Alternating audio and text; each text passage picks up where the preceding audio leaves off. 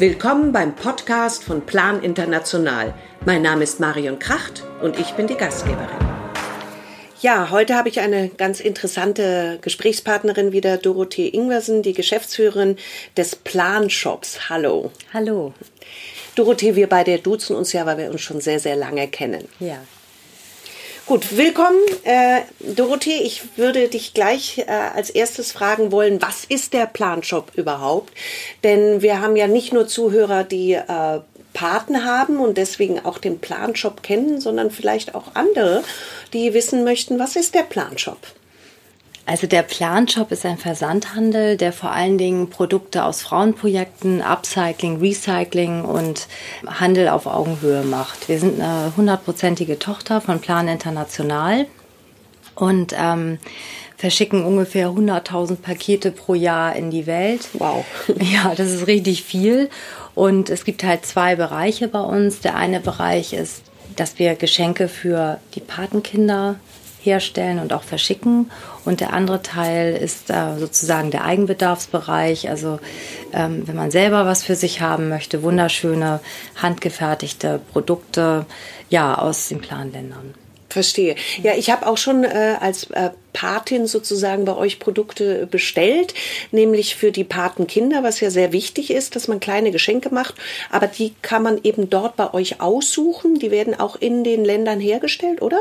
Ja, und äh, vor allen Dingen, wir verschicken dann diese vielen, vielen Geschenke gebündelt, also auch ökologisch äh, sinnvoll in die verschiedenen Plangebiete.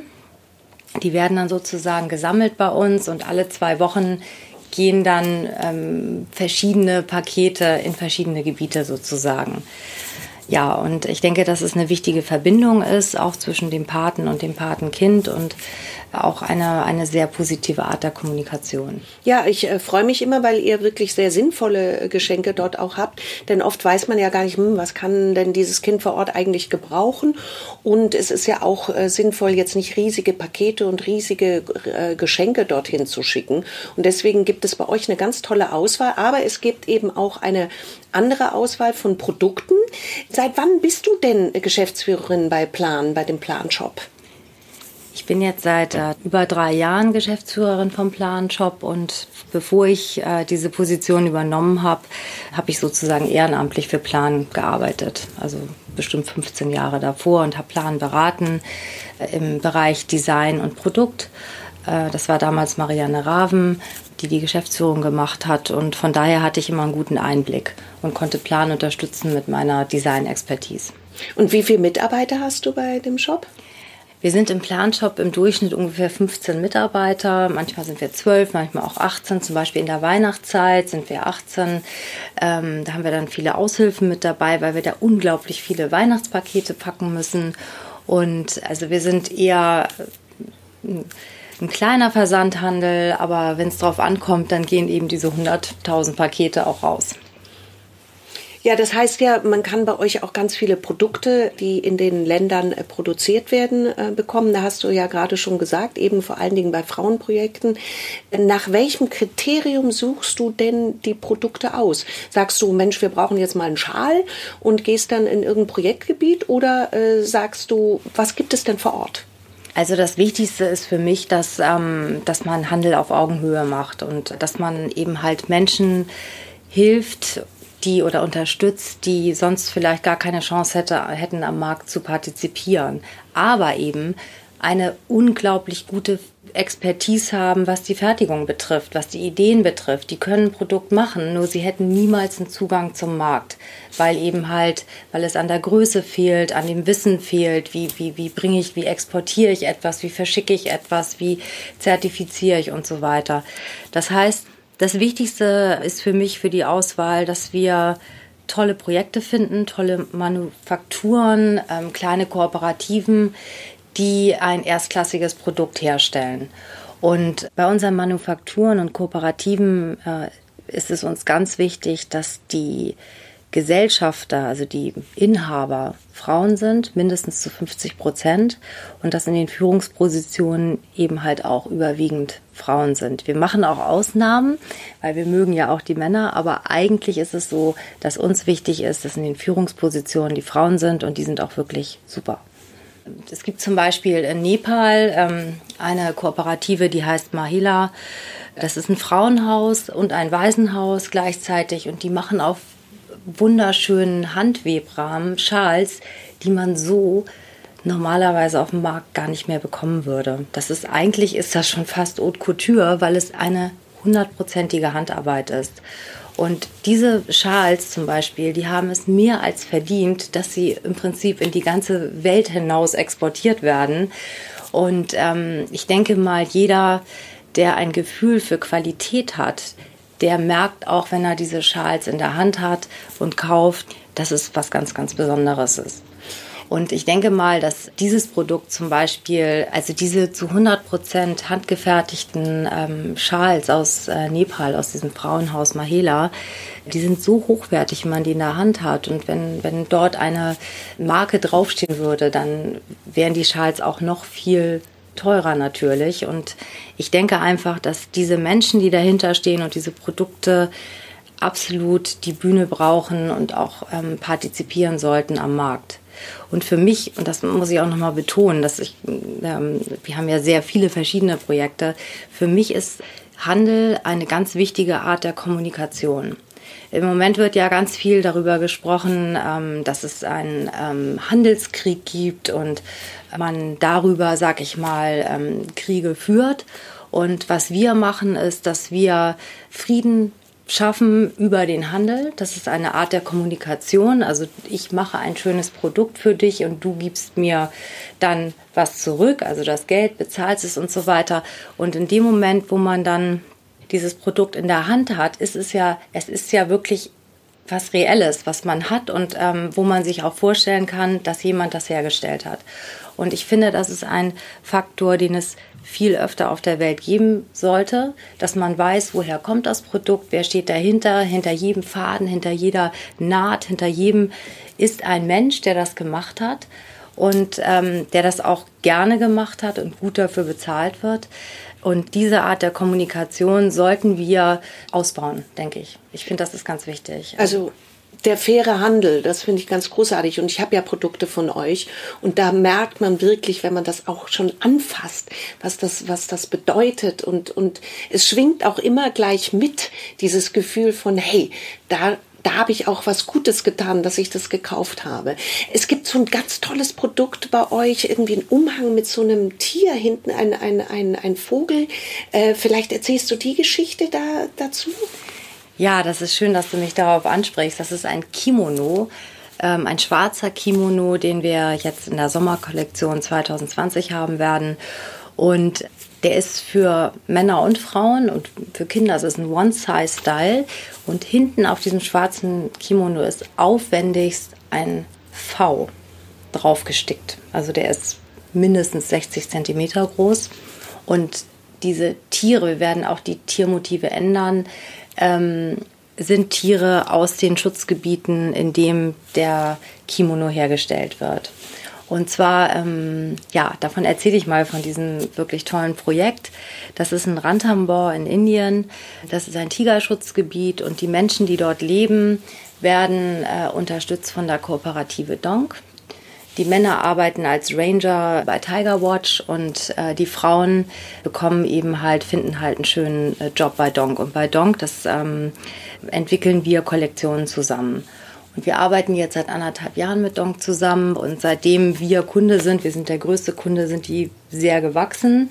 Wir haben es inzwischen geschafft, dass äh, zehn Mädchen Stipendiaten bekommen und die haben eben halt verschiedene Expertisen und unter anderem eben halt die Handstickerei mit Maschine. Das muss man sich vorstellen. Das geht wie so ein Stift, wird das, ähm, wird das Motiv hin und her gefahren. Und ähm, es gibt aber auch Blockprint, das sind handbedruckte Shirts. Mit, wir haben jetzt zum Beispiel Blusen mit Tigermotiven und so weiter. Die haben wir auch sehr, sehr gut verkauft. Und ähm, das ist zum Beispiel so ein Beispiel, wo, wo es um alles geht. Da geht es eben um die Kinder, die dort leben, dass sie ein, eine sehr gute Schulausbildung bekommen. Vor allen Dingen, dass die Mädchen, dass die Familien, die Mädchen haben oder auch, wir haben ein Beispiel, eine Mutter hat drei Mädchen und keinen Jungen. Und äh, in, in ärmeren Bevölkerungsschichten in Indien ist es so, dass Mädchen eigentlich sage ich mal, nur Kosten, weil wenn sie dann verheiratet werden, gehen sie in die Familien der Männer und man muss noch eine Mitgift mitgeben. Und wenn man kein Geld hat, ist das wirklich ein Problem. Und äh, wir haben eben halt äh, diese eine Mutter mit den drei Mädchen. Die älteste Tochter sollte auch verkauft werden. Das ist alles so schrecklich, man kann sich das gar nicht vorstellen. Und durch diese Arbeit jetzt bei Donk verdient die Mutter so viel Geld, dass die Mädchen zur Schule gehen können dass sie äh, ähm, nach der Schule auch ein Stipendiat auf Weiterbildung haben, dass sie ihren eigenen Weg gehen können und unabhängig von, von diesen Traditionen sozusagen sich entwickeln können. Und ähm, das ist zum Beispiel eine Geschichte, die ist mir ähm, sehr, sehr nahe gegangen. Und das war auch ein sehr konkreter Fall, wo wir ganz konkret eben halt gesehen haben, dass ähm, unser Engagement A etwas nützt, B sind die Menschen glücklich, die die tollen Produkte haben, weil es ist nicht so, dass die Produkte irgendwie nicht schön sind oder man sie aus Mitleid kauft, sondern die sind einfach wirklich erstklassig und dass diese, diese Menschen eben mehr als verdient haben, sich, ja, sich so der Welt zeigen zu können. Ja, und wir haben das äh, große Plus, dass wir diese Produkte, an die überhaupt herankommen, denn äh, wenn man nicht nach Indien fährt, äh, kommt man ja an sowas Großartiges gar nicht heran. Aber das, was du von Indien erzählt hast, habe ich eben auch erlebt. In Indien gibt es den Spruch, ein Mädchen großzuziehen ist wie, ähm, wie das Wässern des Gartens des Nachbarn, weil du eben selbst überhaupt nichts davon hast. Und da gab es ja, also habe ich selber auch äh, dramatische Momente erlebt von Müttern, die sogar ihrem kleinen Mädchen umbringen mussten, weil sie nicht wussten, wie sie, wie sie dieses Mädchen überhaupt aufziehen können, wie sie das Geld dafür aufbringen können. Und dann sind natürlich solche Projekte ganz großartig, weil alles verbunden wird und die Entwicklungszusammenarbeit ja eben, wie du sagst, auf Augenhöhe stattfindet. Genau, und es ist ja auch nachgewiesen, ähm, wenn man Mädchen weltweit unterstützt und Frauen, dass, ähm, dass man die Welt zu einem besseren Ort macht, weil gebildete Frauen eine Gesellschaft äh, insgesamt eben halt positiv beeinflussen. Ja, und das sind äh, einfach äh, wirklich tolle Beispiele.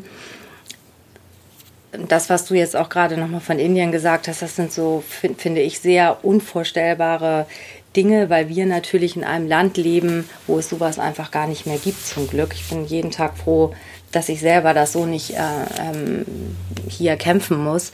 Aber desto, desto mehr Kraft verwende ich eben halt äh, für den Kampf der Mädchen, die es eben halt noch nicht so einfach haben.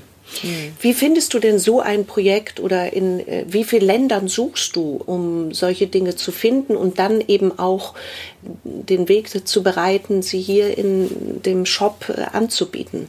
Also ganz wichtig ist, äh, dass wir eine enge und sehr langwierige Beziehung zu unseren Kooperativen und Lieferanten aufbauen. Das heißt, als ich den Job übernommen habe, gab es schon viele Projekte und da baue ich immer mehr aus, weil das ist ja, also ich denke mal, was ganz wichtig ist im Leben ist Verlässlichkeit, dass man weiß, okay, wir werden sehr lange zusammenarbeiten, vielleicht sogar für immer oder wie. Also dass, dass der Lieferant eben halt auch wachsen kann. Und wir überlegen dann halt immer wieder, was können wir für neue Kollektionen machen, was kann man für Materialien nehmen, was, was, was glauben wir, was braucht der Markt, also die, was sind die Trends und so weiter. Und, und dann kommen natürlich auch immer mal wieder Projekte dazu und das, ähm, ja, das äh, passiert dann ähm, entweder über Plan-Offices ähm, in den äh, Ländern, wo wir arbeiten. Oder ähm, auch, äh, ja, es gibt auch manchmal Endverbraucher, die uns schreiben und sagen, da gibt es so ein tolles Projekt, da habe ich ein Jahr ein Praktikum gemacht, also es gibt es auch, dann gucken wir uns mhm. das an. Oder wir haben auch Projekte gefunden, weil äh, Dokumentarfilmer etwas ähm, ähm, Filme gedreht haben über bestimmte Projekte und haben gesagt, das wäre doch wirklich ähm, unterstützenswert und so weiter. Also es äh, gibt sehr verschiedene Wege. Und du hast aber ein besonderes Augenmerk auf Mädchen- und, und Frauenprojekte. Denn ich denke mal, das verändert ja auch vor Ort etwas. Ja, also es geht natürlich, also die in diesen Projekten selber arbeiten natürlich nur Frauen und ähm, wenn die Frauen gestärkt werden, können sie eben halt auch ihre Mädchen unterstützen, die Jungs natürlich auch, das ist klar, die ganzen Familien und die Stellung der Frau innerhalb ihrer Familie und innerhalb ihres, ihrer Gemeinschaft verbessert sich, indem sie ein eigenes Einkommen hat. Hast du eine bestimmte äh, Vorgabe oder gibst du Vorgaben, was die Materialien und so etwas äh, angeht? Also wir versuchen ähm, oder, oder wir wollen eigentlich ähm, ausschließlich mit Naturmaterialien arbeiten oder mit ähm, abgecycelten oder recycelten Produkten. Und ähm, das ist, sage ich mal, so der Grundstein. Und ansonsten besprechen wir halt zusammen, was wir glauben, ähm, was gut laufen würde am Markt. Aha, das heißt, die können dann auch sagen, Mensch, hier, ich habe hier die und die Produkte, würde das bei euch funktionieren? Und dann sagst du aber, naja, das würde man in Deutschland jetzt so vielleicht nicht verkaufen können, aber wenn wir es ein bisschen abwandeln. Ja, genau, obwohl ich immer sagen muss, es gibt auch Projekte, wo, äh, wo das Design schon wirklich fast perfekt ist. Also es ist nicht so, dass ich dann hingehe und überall das Design verändere, sondern wir schauen eben halt, also zum Beispiel unsere Produkte, ähm, Webarbeiten aus Peru, aus den Anden, die indigenen Völker, die haben ein, ein, ein unglaubliches Gespür für Farben, für Muster und so weiter. Das können wir gar nicht. Und das ist, ähm, das sind so iconic Styles, die einfach zeitlos sind. Und aber wir besprechen das halt und ähm, andererseits mache ich dann auch äh, selber Designs, weil ich auch Design studiert habe und eben weiß, in welche Richtung man das machen kann. Aber es ist eine absolut partnerschaftliche Zusammenarbeit. Hättest du denn irgendwie eine Geschichte, die du uns erzählen könntest, wo du dich mit Frauen ausgetauscht hast? Mir ist das sehr oft so gegangen, dass wenn ich unterwegs war und auf Frauen traf, ähm, dass es einen ganz regen Austausch gegeben hat, einfach untereinander, trotz der verschiedenen Sprachen. Ähm, hast du auch mal sowas erlebt? Ja, es gibt äh, auch ein wirklich bemerkenswertes Projekt in Peru. Das ist eine Kooperative, die heißt Alpa. Äh, mit denen arbeiten wir sehr eng zusammen. Und ähm, das sind zwei Frauen in Lima, die seit 30 Jahren ähm, Kleinstbauern zusammenführt. Also die haben ungefähr 60 Zulieferer und ja, ich war selber auch ein paar Mal vor Ort und äh, eine Geschichte wollte ich jetzt gerne mal erzählen. Da bin ich zwei Tage lang mit dem Auto äh, in die Anden gefahren. Also ich war die einzige Weiße sozusagen dort und habe die Frauen besucht, die diese wunder, wunderschönen Tücher weben aus Alpaka-Wolle. Auch in diesen wunderschönen Farben und das sind eben halt handgemachte Webrahmen und es ist wirklich äh, ein Traum, das Produkt. Äh, die leben dort in sehr ärmlichen Verhältnissen, aber nicht elendig. Also so kann man das so sagen, ja. Und ähm, ich habe dann diese Frauen besucht und habe dann, das mache ich ganz oft, dass ich sage, komm, wir setzen uns mal alle zusammen und ähm, wir, wir, wir stellen uns mal gegenseitig so Frauenfragen, ne? So. Und äh, das ist immer sehr lustig, weil ähm, ich eben halt so festgestellt habe, dass egal wo ich hingehe und wenn es die kleinste Hütte ist, die Frauenfragen sind immer die gleichen. Und ja, es gibt auch so ganz, auch, auch so leichte Themen, weiß ich nicht, wie, wie macht man sich zurecht oder äh, wie macht man die Haare und äh, solche Sachen. Und naja, und dann hatten wir eben diese Frauenrunde und ich hatte auch eine Dolmetscherin mit dabei, der die Frauen auch vertraut haben und so weiter. Naja, und dann fragten sie mich irgendwie, wie alt ich bin und ich bin ja ähm, damals war ich eben Ende 40 und wie viele Kinder ich denn hätte. Und dann habe ich gesagt, ja, ja, ich habe einen Sohn. Und dann guckten sie mich an und fragten, wie das denn gehen könnte dass ich nur einen Sohn habe. Und da musste ich erst mal überlegen, was meinen Sie denn jetzt? Und dann war mir natürlich klar, ähm, das ist das Thema Verhütung. Und ähm, dann habe ich halt erzählt, dass es bei uns Verhütung gibt und dass man dann im Prinzip dann auch nur ein Kind haben kann. Und äh, weil sie fragten dann, warum ich nicht äh, zehn Kinder hätte. Und das sind so, äh, ja, das sind so Begegnungen, die wirklich interessant sind, dass man zusammensitzt und sich austauscht. Und äh, es ist natürlich auch so, dass ich natürlich auch, also das ist, ist ganz bestimmt nicht einseitig, sondern es ist auch sehr interessant, was die mir zu sagen haben. Und äh, ja, das hat mich sehr bewegt, äh, diese, diese Frauenrunden immer wieder, wo wir uns austauschen. Du reist ja sicherlich auch in, in verschiedene Projektgebiete und äh, suchst dann Sachen dort auch aus und guckst dich um. Ich fand zum Beispiel hochinteressant, das habe ich mir auch gekauft, so eine, so eine, äh, ich weiß nicht, dieses, glaube ich, so eine Recycling-Tasche oder was, weiß kann ich genau, wie man ja, das, das bezeichnet. Ist, das ist ein unglaublich tolles äh, Projekt aus Ghana.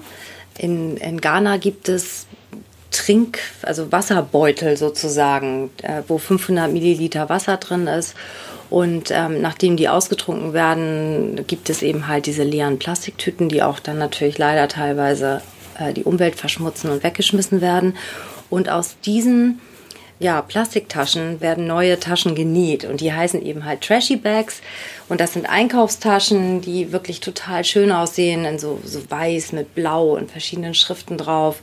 Und dann gibt es so kleine Schlampermäppchen, die verkaufen wir zum Beispiel auch als Patengeschenk und ähm, das ist ein super Beispiel dafür, wie man ja aus, äh, aus Abfall im Prinzip einen Wertstoff herstellt und dann upcycelt und daraus äh, ein, ein sehr, sehr schönes neues Produkt entwickelt. Trashy Bag mhm. heißt das. Trashy Bag, Siehst du, genau. ich habe eine Trashy gekauft, Bag. aber wusste nicht, wie sie heißt. Ja, sehr gut. Ja, genau. Jetzt ist es ja so, dass man das äh, hauptsächlich online äh, bestellen kann bei euch und ihr verschickt dann eben diese Dinge entweder an die Paten oder, äh, also Patenkinder oder eben, äh, ich kann ja auch etwas bestellen zu Freunden, oder? Das kann Genau. ich auch machen. Also jeder in Europa kann bei uns bestellen. Man muss auch kein Patenkind haben. Also einfach, wenn einem die Produkte gefallen, freuen wir uns natürlich. Je mehr Umsatz wir machen, desto mehr helfen wir natürlich den Menschen auch in den Projekten. aber jetzt habt ihr auch einen Laden, richtig? Der ist ja ziemlich neu. Äh, wo finde ich den denn? Wir verkaufen die Produkte hauptsächlich online.